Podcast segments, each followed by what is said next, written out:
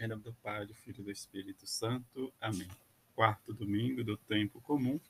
Evangelho de Marcos, capítulo 1, versículos de 21 a 28. Na cidade de Cafarnaum, no dia de sábado, Jesus entrou na sinagoga e começou a ensinar. Todos ficavam admirados com o seu ensinamento, pois ensinava com quem, como quem tem autoridade, não como os mestres da lei. Estava então na sinagoga, um homem possuído por um espírito mau. Ele gritou: Que queres de nós, Jesus Nazareno? Vieste para nos destruir? Eu sei que tu és, tu és o Santo de Deus.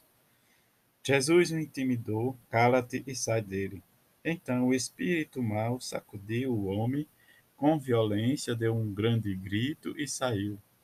E todos ficaram muito espantados e perguntavam uns aos outros: O que é isto? Um ensinamento novo, dado com autoridade? Ele manda até nos espíritos maus e eles obedecem. E a fama de Jesus logo se espalhou por toda a parte, em toda a região da Galileia. Palavra da salvação, glória a vós, Senhor. Neste quarto domingo, vivenciamos a palavra de Deus. Palavra que nos ajuda a viver em comum, em comunidade.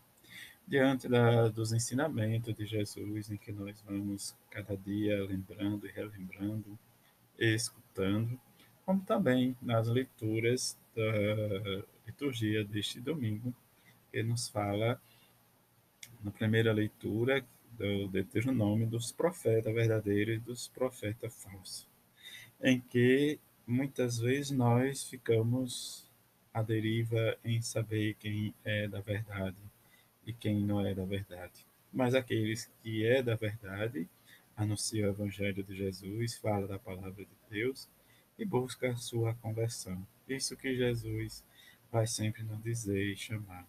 Diante da promessa que Deus faz para realmente nós pronunciarmos suas palavras em seu nome, mas nós precisamos sempre estar atentos que os profetas, né, diante do chamado que Deus os chamou, eles colocavam resistência, mas Deus, diante da liberdade de cada um, Deus o chamava para esta missão de anunciar a boa nova.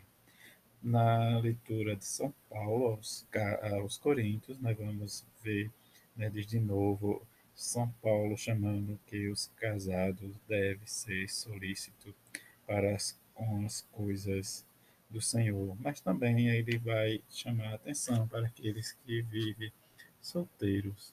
Mas diante dessa solicitude, precisamos realmente viver a nossa castidade, a nossa fidelidade, nosso compromisso com a nossa vida, que sejam os casados com suas esposas e seus esposos, que sejam os solteiros, que busquem viver a palavra de Deus, mas que realmente tenha zelo. Esse zelo, como nos diz Jesus, sempre temos que deixarmos ser devorados pelo Espírito Santo e a sua ação. E procurar sempre agradar, né? dizer-se agradar. E vem o Evangelho em que Jesus expulsa esse espírito né, deste homem, né, diz que esse espírito joga este homem com tanta violência, né, diz, diz realmente quem é Jesus. E como reconhecer Jesus hoje? Né, e como viver seu ensinamento? Como entender que o ensinamento dele é aquele que é anunciado com autoridade, com honestidade.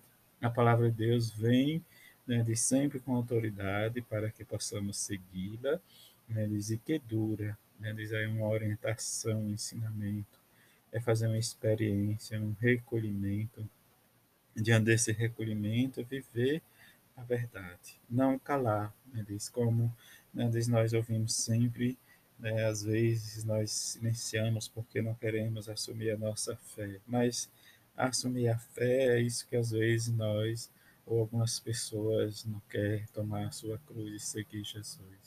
Eis a grande dificuldade de seguir Jesus, porque precisamos renunciar a nós mesmos, viver né, diante de um compromisso para que Jesus seja anunciado. E nós possamos ser também convertidos das nossas dificuldades, mas como experimentar Jesus. É o silêncio, como fizeram os grandes santos, mas um silêncio na humildade para alcançar a santidade. Nesta humildade, nós vamos perceber que a nossa oração, quando rezamos, nós procuramos sempre agradar a Deus, como nos diz São Paulo. Que cada um procure agradar seu marido, sua mulher. Que cada um procure agradar, diz ao Senhor da vida, seus, os filhos procure agradar os pais, os pais os filhos, para viver este grande amor que Deus tem por cada um de nós. Que a bem-aventurada Virgem Maria e São José nos ajude a fazermos essa experiência com Ele. E nesta experiência, fazer sempre e avançarmos sempre para as águas mais profundas, que é o Evangelho de Jesus Cristo. Procuremos sempre anunciar e a testemunhar esse Evangelho da vida e da salvação. E que neste domingo possamos sentirmos como igreja, como anunciadores da palavra e testemunhar Jesus Cristo e desse testemunho viver a nossa humildade, a nossa esperança, a nossa fé, a nossa caridade. A todos um bom domingo. Fique em paz.